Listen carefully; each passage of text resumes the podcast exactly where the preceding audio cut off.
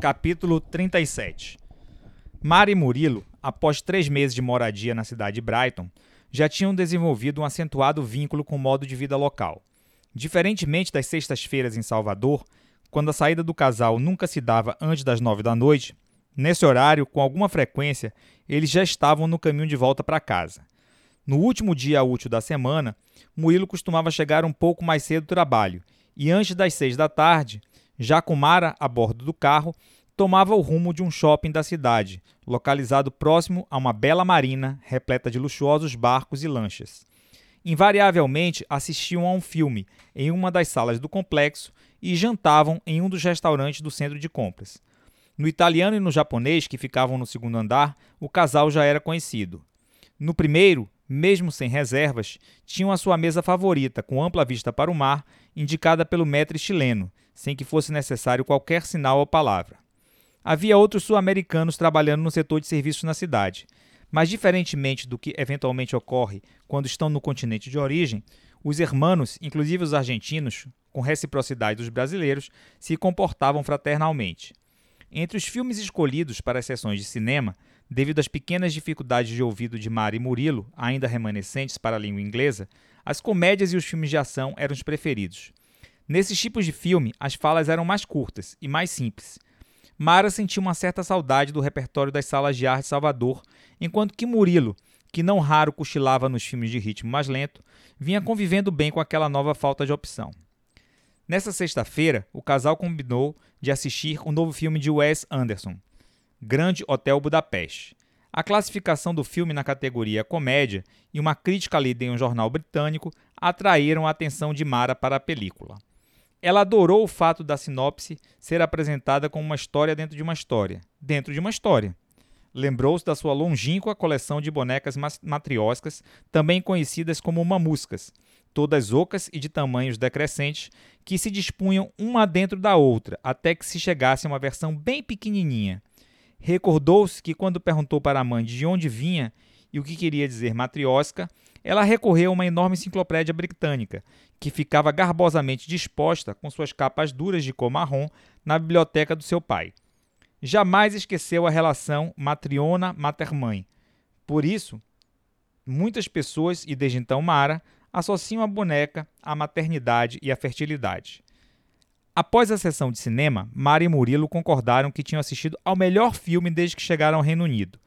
A mistura de humor refinado, trilha sonora adequada e excelentes atores, aliados a uma magistral direção, fizeram com que a fita perdurasse na conversa do casal por quase toda a noite. Já no restaurante, a presença da sétima arte foi eclipsada apenas quando o garçom trouxe o cardápio para anotar os pedidos.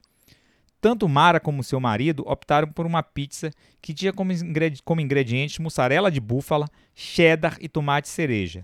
No entanto, o quarto ingrediente apresentado em inglês precisou ser confirmado quatro vezes pelo tolerante garçom. Não, não havia dúvida. Seaweed significava realmente algas marinhas. Frente ao estranhamento dos clientes, o rapaz explicou que o restaurante estava com um cardápio inovador, com a substituição de alguns ingredientes das pizzas tradicionais por outros mais salubres. Na pizza escolhida, as algas, as algas marinhas eram acrescentadas com uma alternativa saudável ao sódio, a garantia de que o gosto das algas era bem neutro e não alteraria o sabor permitiu a confirmação do pedido. Com a chegada e a degustação da pizza até, os últimos, até o último dos seus pedaços, os esposos ficaram satisfeitos com o crédito concedido ao garçom. Já estavam degustando chá após a sobremesa, quando um pequeno trecho de uma música dos Pretenders soou no celular de Murilo, anunciando a chegada de mais uma mensagem. Mais por vício que por curiosidade, ele tirou o celular do bolso e conferiu que chegara um novo e-mail ficou surpreso e feliz quando viu que a mensagem eletrônica foi enviada por Pedro, o ex-porteiro do Maison de Charrut. O que levou ele ao seguinte comentário: Ora, ora, Mara, veja quem é o e-mail.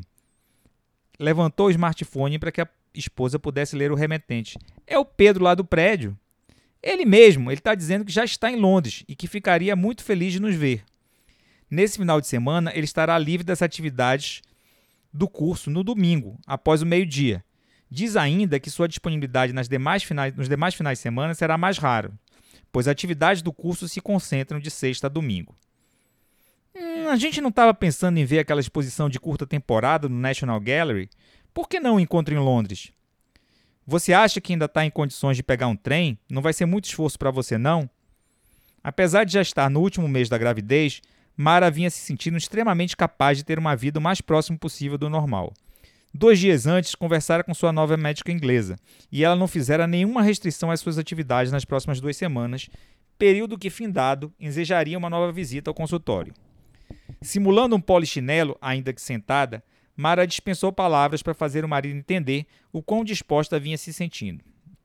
Murilo respondeu a Pedro, então, que seria um prazer reencontrá-lo e que tomariam um trem para Londres na manhã de domingo.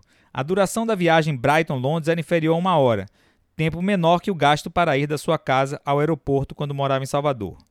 Deixou o número do seu celular e perguntou se Pedro já tinha um telefone britânico para que pudessem se falar e combinar melhor o encontro. Na manhã de sábado, Pedro ligou para Murilo. Após saudações genuinamente efusivas de ambas as partes, combinaram o encontro para as 13 horas do domingo, no centro da Trafalgar Square, ao lado da coluna do almirante Horatio Nelson.